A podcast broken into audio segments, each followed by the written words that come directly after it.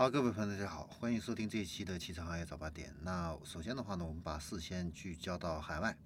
那最近的话呢，马来西亚疫情失控啊，导致芯片厂关停啊。现在的话呢，博世还有日产呐这些企业的话呢，都受到很大的一个影响。那马来西亚的话呢，是全球半导体供应链里边的封装生产的最重要的地方。目前呢，总共有超过五十家半导体在这个地方来设厂啊。你像英飞凌啊，呃，意法半导体啊，恩智浦这些知名的巨头啊，那它的这个当地产能总共占全球封测产能的百分之十三啊，是排名全球排名是第七。中国呢，目前这个半导体封装这一块的话呢，市场份额只占到全球百分之四点五啊，非常低。那芯片自己自自足这方面的话呢，不到百分之十啊，所以呢，整个中国的芯片产业链目前还是处在一个低端的一个水平啊。那现在的话呢，国内比较突出的企业可能就是比亚迪啊。前一段时间的话呢，是东风啊，已经研研发了自己的一个车载芯片。另外一个就是地平线啊，是做这个芯片做的比较出名的啊。然后我们再来看一下国内的这个新车情况。那宝骏的话呢，最近发布的 Kiwi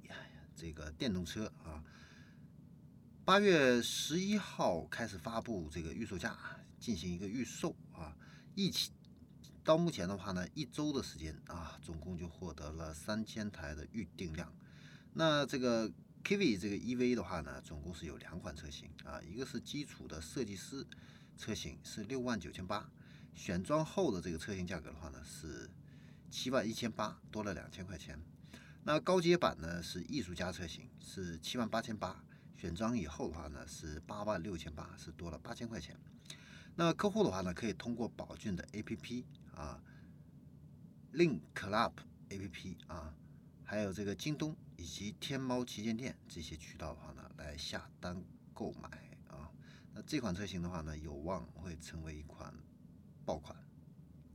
啊，因为它的设计确实是非常特别啊，在这个行驶在街上的话呢，非常容易辨识啊，有一种未来感的这样的一个设计。然后我们再来看一下自己啊，自己的话呢是上汽跟阿里。成立的这样的一个高端的呃智能电动车的这样的一个品牌啊，那目前的话呢，它的自己 L7 这款车呢，既完成了一个风洞的一个认证测试，它的风阻系数呢只有零点二一啊，这个零点二一是一个什么概念呢？目前啊，一般车的轿车的它的风阻系数一般是零点二八二六左右啊，那。非常优秀的这样的一些品牌啊，你比如说奔驰啊，它的话呢可以做到零点二一左右啊这样的一个，但是这也是一个奔驰比较极限的这样的一个风阻系数了啊。那自己的话呢，它作为一个国产品牌啊，能够达到这样低的一个风阻系数，应该说是非常不容易的一个事情啊，说明这个厂家的这样的一个技术实力啊，确实已经不容小觑了啊。然后我们再来看一下立方科技啊，立方科技的话呢，最近发布了它的一个半年报啊，那实现了扭亏为盈啊，但是我们注意到啊，它的汽车这一块的一个收入的话呢，已经非常少了，只有四千七百万啊，同比是下降了百分之八十二。那摩托车收入的话呢，是十四点五亿，呃，十四点二五亿。是同比增长了百分之二十五，所以它立方科技现在目前主要还是靠摩托车这一块的一个销售收入啊。然后在今年五月份的话呢，立方科技啊，它推出了一个换电的新车型，叫八零 V 啊。那这款车的话呢，是在重庆的蔡家基地啊量产下线。那这款车的话呢，它的目的是要跟网约车的运营商、出租车公司啊进行这样的一个对接，来推定。推动这个换电车型这样的一个生产、销售、服务生态的一个建设啊。然后我们再来看一下长城。那长城的话呢，今日在泰国推出了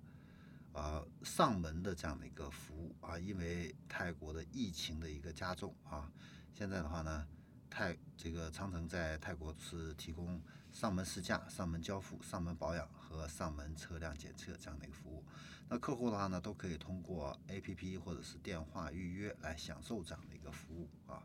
那如果将来把这个客户的购买习惯啊培养起来的话呢，其实这个是一个非常好的一个降低成本的一个方式啊。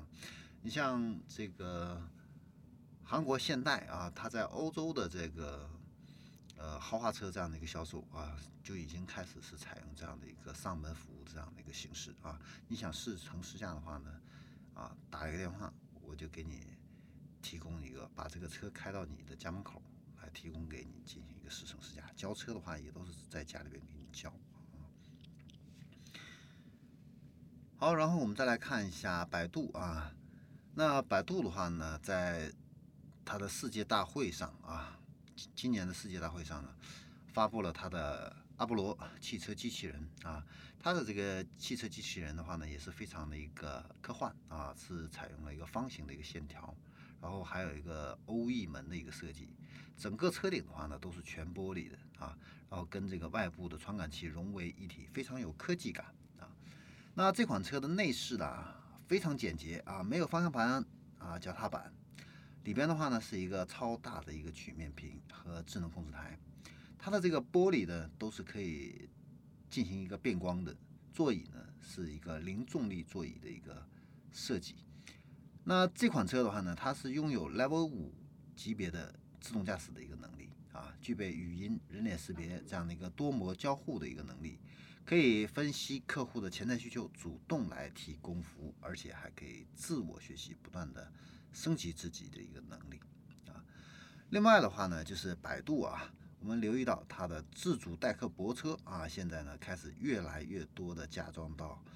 这个量产车里边，你像威马的 W 六。还有长城的魏摩卡以及广汽埃安啊，都在跟阿波罗合作啊。那百度的这个自动泊车呢，它有两种，一种是 HAVP 啊，这个的话呢，主要是用于家庭和公司固定车位这样的一个场景。它呢，学习一次这个路线就可以实现车位到上下车点的召唤和泊车。另外一个的话呢，叫 PAVP 啊，那这个的话呢是针对公共停车场的一个场景啊，那配合停车场的高精度地图的话呢，它可以实现自动的一个泊车啊。以后的话呢，它的这个系统 OTA 升级呢，还会支持漫游寻找车位啊，以及更复杂的这样的一个车位的一个类型啊。好，这里是正说之见，我们关于今天的汽车早八点就分享到这里，我们下期再见。